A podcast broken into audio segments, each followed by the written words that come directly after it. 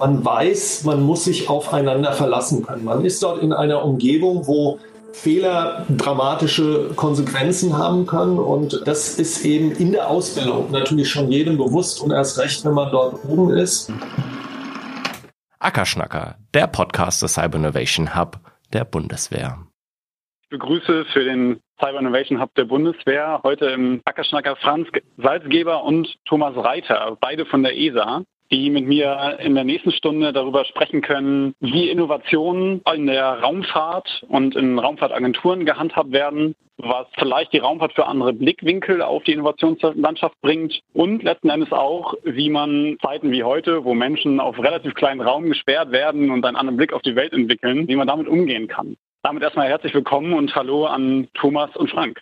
Thomas, du warst der erste Langzeitastronaut für die ESA, sowohl auf der Mir als auch später auf der ISS. Wenn man dann so ein bisschen einen Übertrag macht, und ich habe auch gesehen, du hast vor kurzem gerade ein Zeitungsinterview zum Thema, was kann man aus der Zeit und aus der Vorbereitung für so eine Raumfahrtmission vielleicht lernen für das Verhalten in der Quarantäne. Was sind da so nochmal, ohne jetzt das im Einzelnen nochmal durchzusprechen, aber was sind da aus deiner Sicht die Kernbotschaften gewesen?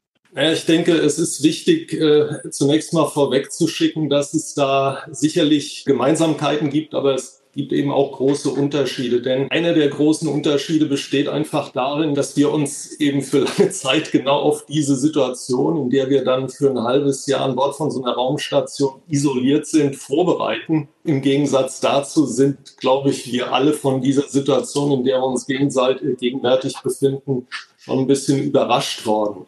Zweitens wir wissen eigentlich recht genau, wenn wir dort hochkommen, dass wir so ungefähr ein halbes Jahr da oben sein werden. Die Frage, wann jetzt diese Situation ändert, wir verfolgen das alles in den täglichen Diskussionen, die ist eben ein bisschen ungewiss. Damit ähm, will ich vielleicht auch direkt ein paar Worte sagen, was kann man denn davon lernen? Also ich muss feststellen, dass für mich eigentlich äh, so in diesem Alltag, in dem man jetzt in der sechsten Woche äh, Teleworking ist, schon hin und wieder mal so dieser Gedanke kommt, das ist ja fast wie damals an Bord der Raumstation. Man hat eben so einen gewissen Tagesablauf. Jetzt ist man hier Gott sei Dank nicht in so einer rein technischen Umgebung. Man kann mal raus auf den Balkon oder in den Garten gehen. Aber im Großen und Ganzen ist der Umgang doch sehr stark durch solche elektronischen Mittel, mit denen wir jetzt auch kommunizieren, geprägt. Genauso dort oben an der Raumstation.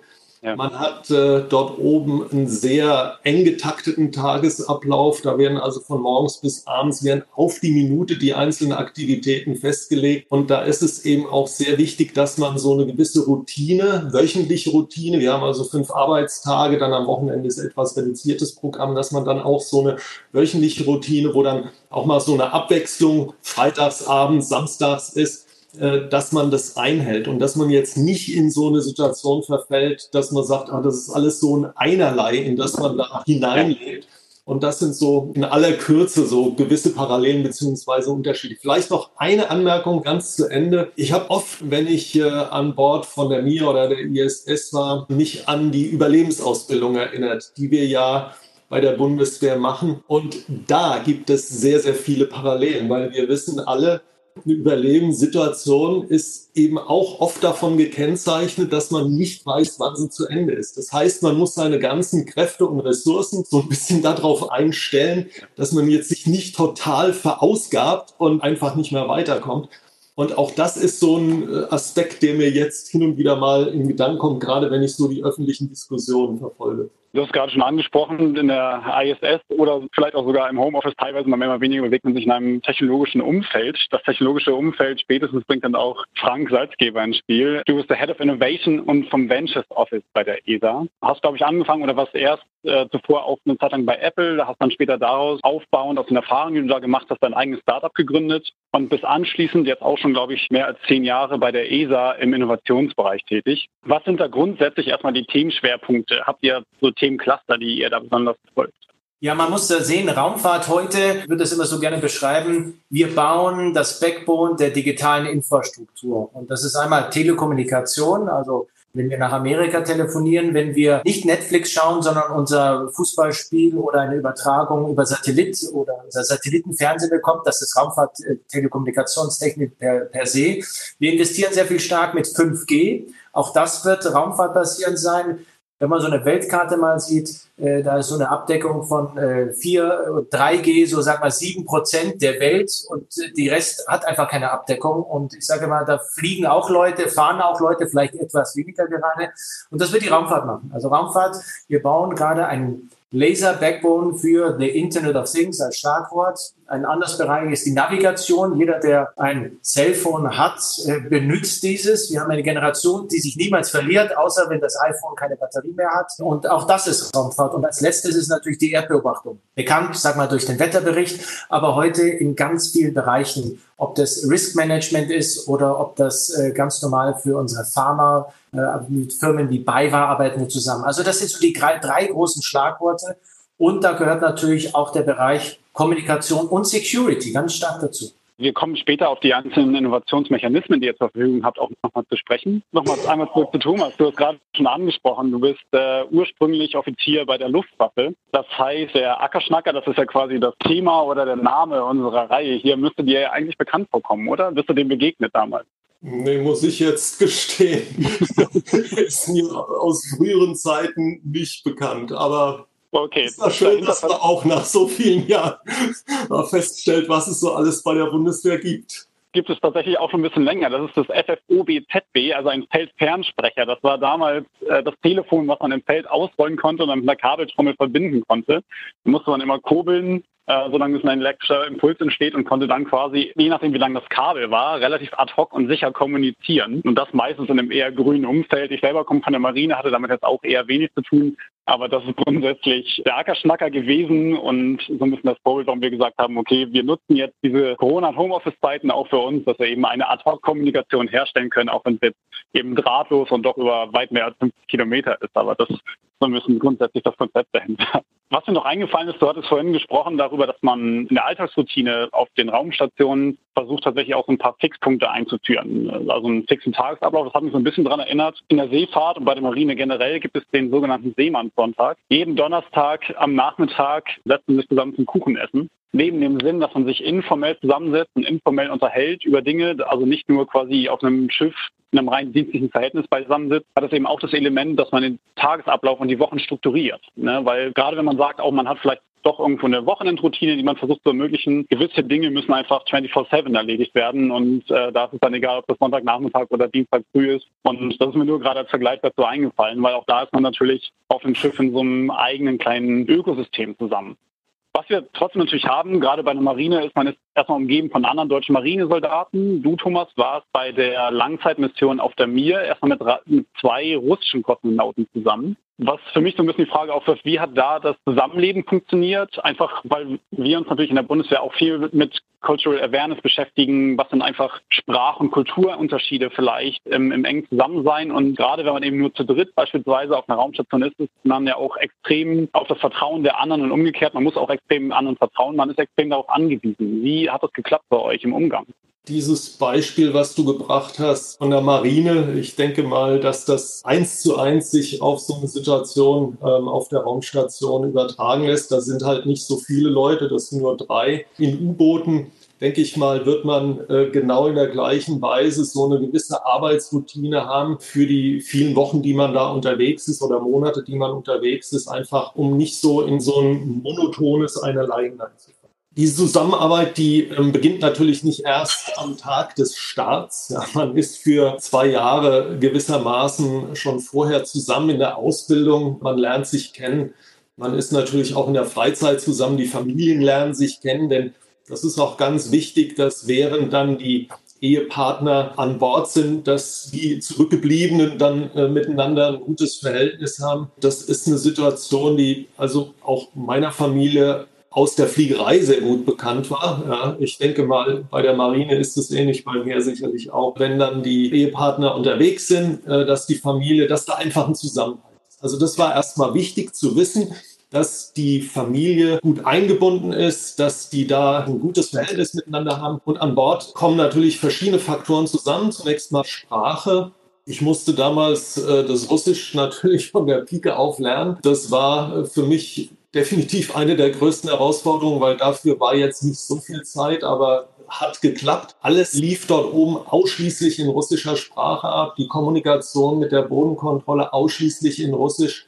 Nur wenn ich mal Gelegenheit hatte, mit Kolleginnen und Kollegen von der ESA zu sprechen, dann konnte man auch mal Englisch oder eben wenn mit Sigmund Jähn, der war damals im russischen Kontrollzentrum, äh, dann auch mal Deutsch sprechen, beziehungsweise an den Wochenenden, wenn Videokonferenzen geschaltet waren oder Telefonate mit der Familie, klar, dann hat man auch mal Deutsch gesprochen. Also Sprache war dann so ein bisschen eine Hürde, die erstmal zu nehmen war. Das hat aber ganz gut geklappt. Und ansonsten weiß man natürlich, und auch da gibt es Parallelen genau zu der Situation an Bord eines Schiffs, an Bord eines U-Boots, in der Fliegerei. Man weiß, man muss sich aufeinander verlassen können. Man ist dort in einer Umgebung, wo Fehler dramatische Konsequenzen haben können. Und das ist eben in der Ausbildung ähm, natürlich schon jedem bewusst und erst recht, wenn man dort oben ist. Es ist nicht so, dass man trotz des geringen Volumens, das man dort oben hat, jetzt permanent aufeinander hängt. Es gibt durchaus auch mal Tage, wo jeder da in irgendeinem dieser Teile der Raumstation mit seinen Aufgaben beschäftigt ist und man sich nur zum Frühstück, Mittag oder Abendessen trifft und dann kommt man halt zusammen und sagt, oh, was hast du denn heute Morgen gemacht? Und dann erzählt man so ein bisschen. Gibt aber auch mal Phasen, wo dann mehr oder weniger alles auf einen Klumpen abläuft. Da erfordert das natürlich große Rücksichtnahme. Ich kann nur sagen, es hat summa summarum hervorragend geklappt. Was so ein bisschen natürlich dafür entschädigt ist, dass alle von diesem wahnsinnigen Ausblick, den man von dort oben hat, zehren. Und das sind Dinge, über die man natürlich dann auch immer spricht und sich das gemeinsam anschaut. Und irgendeiner schaut aus dem Fenster und sieht irgendwas Besonderes, ruft die anderen herbei. Also das ist so eine kleine Abwechslung. Ich habe das jetzt so ein bisschen salopp gesagt, kleine Abwechslung. Es ist eigentlich etwas, was absolut überwältigend ist und man ja. im Nachhinein es eigentlich bedauert, dass man nicht mehr Zeit hat, rauszuschauen. Aber man merkt, dass da diese kulturellen Unterschiede wirklich in den Hintergrund treten. Man ist eine Crew, man arbeitet an gemeinsamen Zielen und man weiß, dass man sich aufeinander verlassen kann und auch diese Aufgaben dort oben gemeinsam nur bewältigen kann.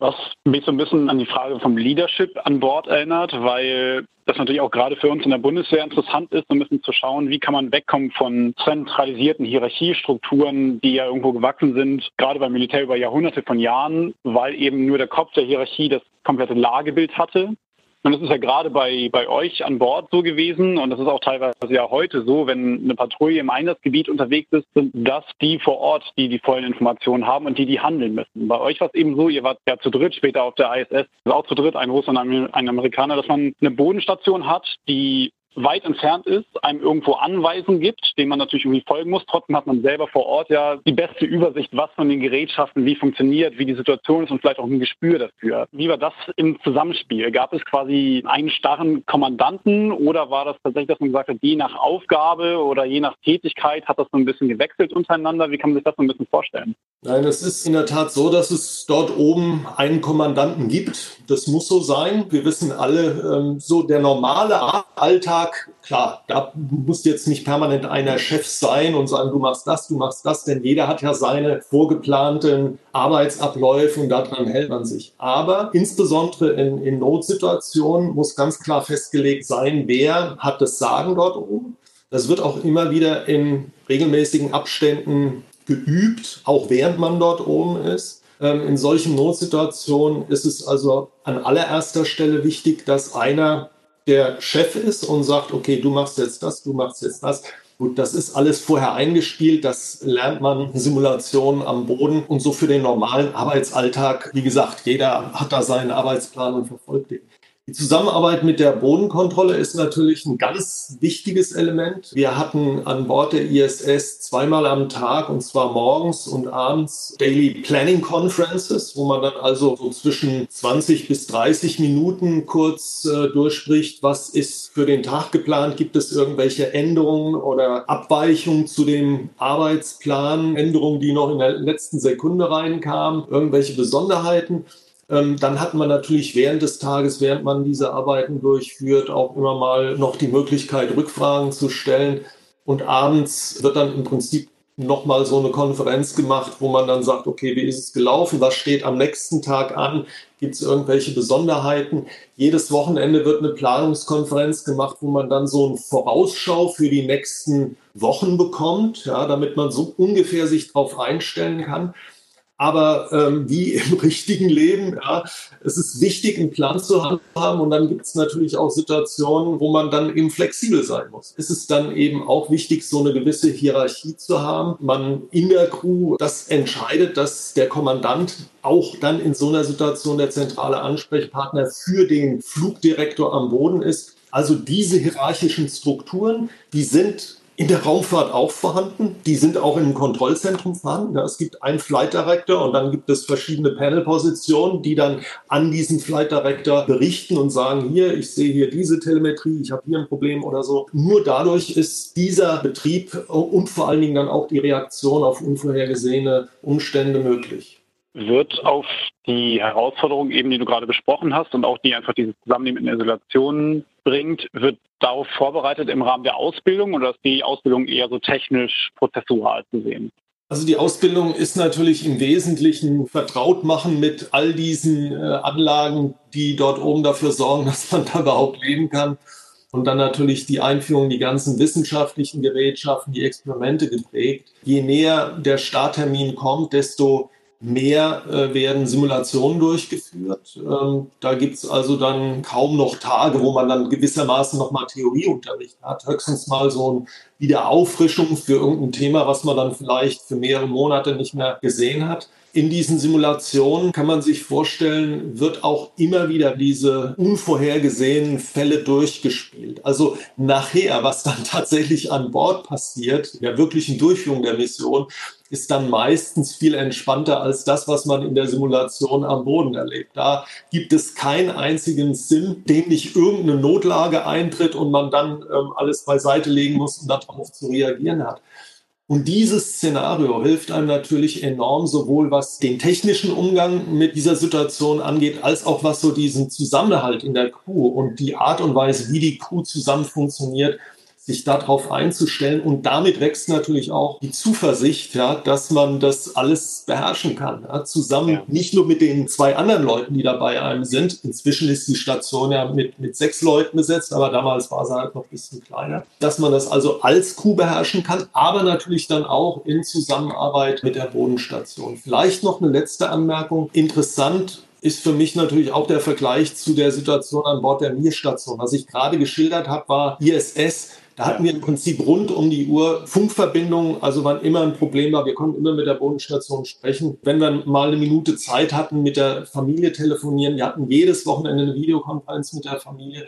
Es war an Bord der Mir-Station noch ein bisschen anders. Da gab es Tage, so alle sechs Wochen, im Prinzip eine Woche, wo wir tagsüber keinen Überflug über russische Bodenstationen hatten und deshalb wirklich für diese Tage dann wirklich ganz autonom waren. Das war eine bisschen andere Situation, auch sehr interessant, kann man viel lernen. Ist natürlich dann auch ein bisschen schwieriger, wenn mit Experimenten da jetzt ein Problem auftritt da kommt man natürlich dann auch unter Umständen mal an eine Stelle, wo man dann nicht mehr so tief in der Wissenschaft drinsteckt und dann wirklich die Empfehlung oder den Austausch, die Kommunikation mit den Wissenschaftlerteams braucht. Also das war so ein bisschen der Unterschied von ja. diesem etwas äh, abgesetzteren Szenario im Vergleich zu heute mit den Experimenten ist ein ganz guter Punkt. Das hatte ich mir auch als Frage vorhin notiert, weil ihr ja an Bord viele Experimente durchführt und ja teilweise sogar bis hin zur Molekularbiologie und Immunforschung, habe ich gelesen, hast du dann ein Experiment durchgeführt, ohne dass man eben selber in der Tiefe da drin stecken kann. Wie ist denn, wie ist denn das so in der Zusammenarbeit? Also kriegt man da quasi Handlungsanweisungen, was man auszuführen hat, aber ich stelle mir das sehr, sehr spannend vor, wenn man ja irgendwo auch nachvollziehen muss, da oben, okay, kann ich das Experiment jetzt gar nicht so unter den Laborbedingungen durchführen, wie das von den Experten erdacht wurde.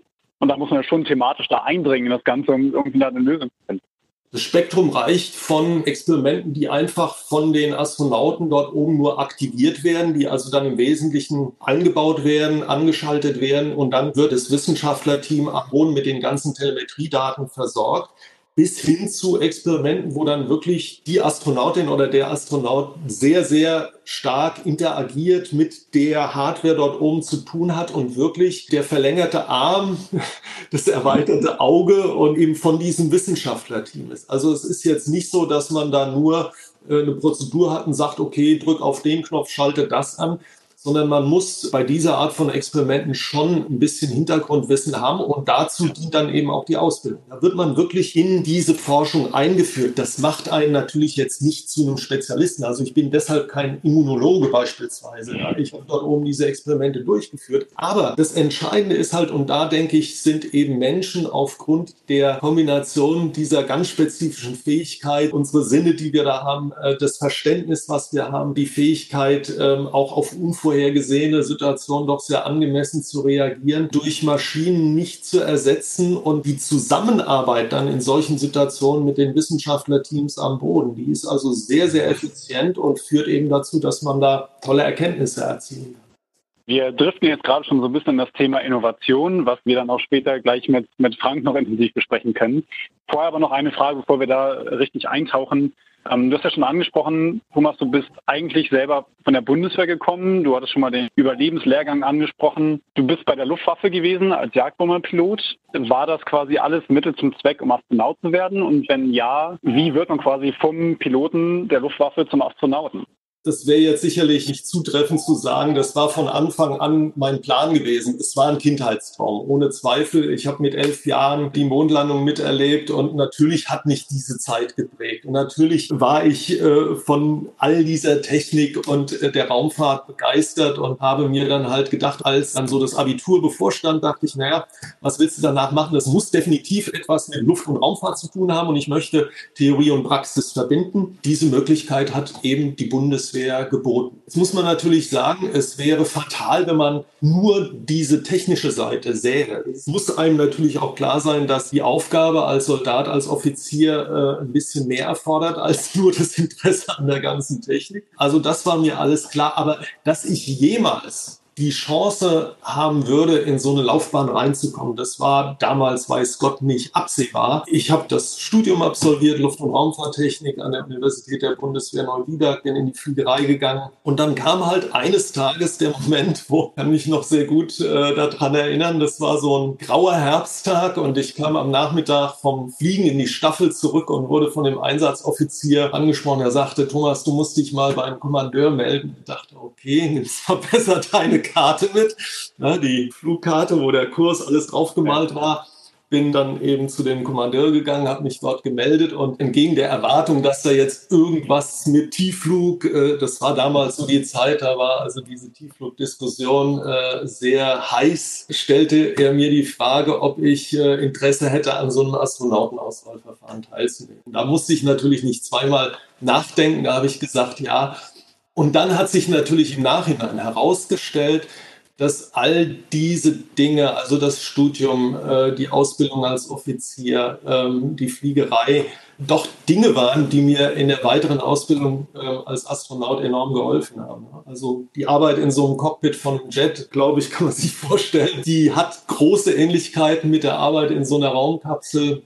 Ja. Aber das ist nur einer der Aspekte, ja, Überlebensausbildung habe ich genannt. Das sind äh, wertvolle Eindrücke gewesen, die ich da gesammelt habe und die mir dann nachher auch zugute gekommen sind. Übrigens, bevor man dann in den Weltraum geht, macht man auch verschiedene Überlebensausbildungen. Einmal äh, im Winter, im russischen Winter. Das ist äh, interessant. Es geht nicht ganz so lang wie damals an der Offizierschule. Das sind dann nur so zweieinhalb Tage, die man da draußen ist und dann so eine Überlebensausbildung See, die man da macht, auch nur für wenige Tage. Es gibt in jeder Situation, kann man sagen, Dinge, wo ich im Nachhinein wirklich sagen kann, da habe ich von der Ausbildung, der akademischen Ausbildung an der Universität der Bundeswehr, Offiziersausbildung oder eben auch von der Fliegerei, alles was dazu gehört, enorm profitiert. Gibt es umgekehrt auch Dinge, wo du sagst, die hast du in dem ESA-Vorbereitungsprogramm und im All gelernt, die dir dann später in deiner Zeit geholfen haben. Du warst dann hinterher, glaube ich, noch Kommandeur wieder in der Staffel. Dinge, die du da mitgenommen hast oder wahrscheinlich sogar fürs ganze Leben? Der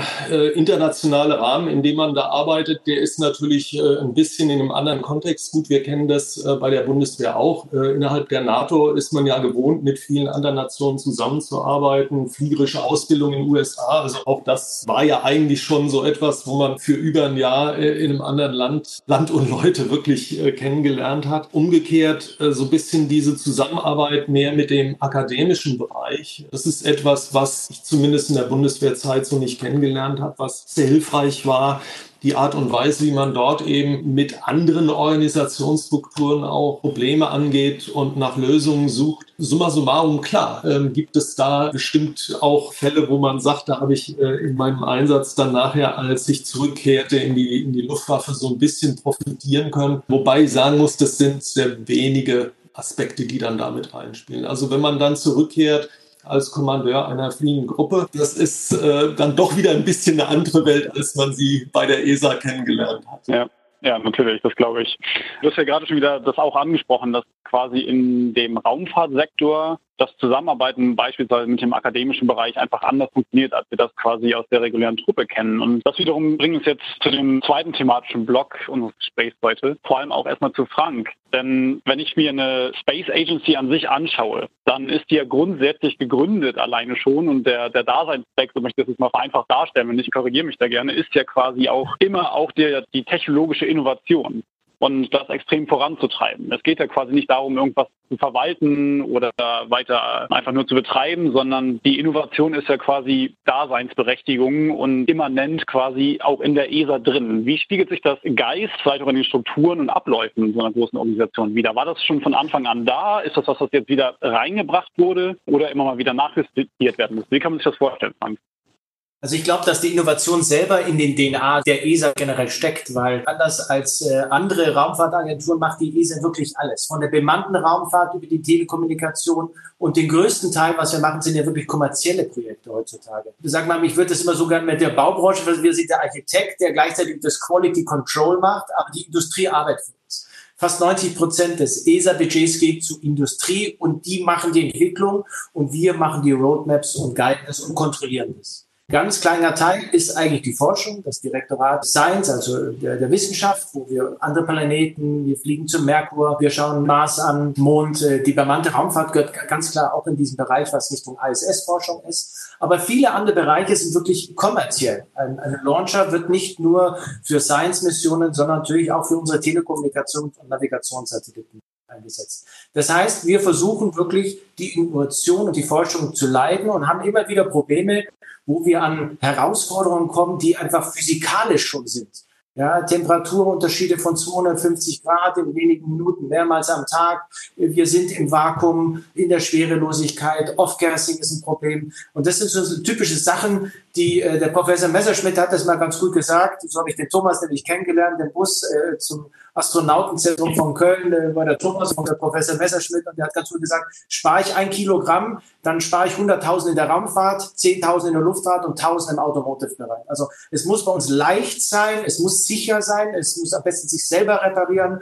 Deswegen, wenn man dann so Themen wie die Elektromobilität hat, die Automobilindustrie äh, kalkuliert in Kilowatt, wir kalkulieren in Milliwatt. Ähm, und da kommen natürlich so gewisse Sachen zusammen. Und so unterstützen wir natürlich die Industrie, die Universitäten, die Forschungseinrichtungen. Am Anfang, wenn es ganz früh ist, also Technology Readiness Level heißt das, also eine Idee, geben wir sehr viel Prozente des Budgets bis zu 100. Und je näher es an den Markt kommt, desto mehr sagen wir, okay, muss die Industrie das auch selber finanzieren die eigene Entwicklung, sagen wir, die Industrie gehört Teil dazu, aber auch, dass wir von Nicht-Raumfahrt, also dieses Spin-In, Open Innovation von draußen nach drinnen, auch das ist ein Weg. Also Innovation ist nie eine Einbahnstraße. Und ich genau das macht ihr eigentlich mit dem Innovation Hub auch.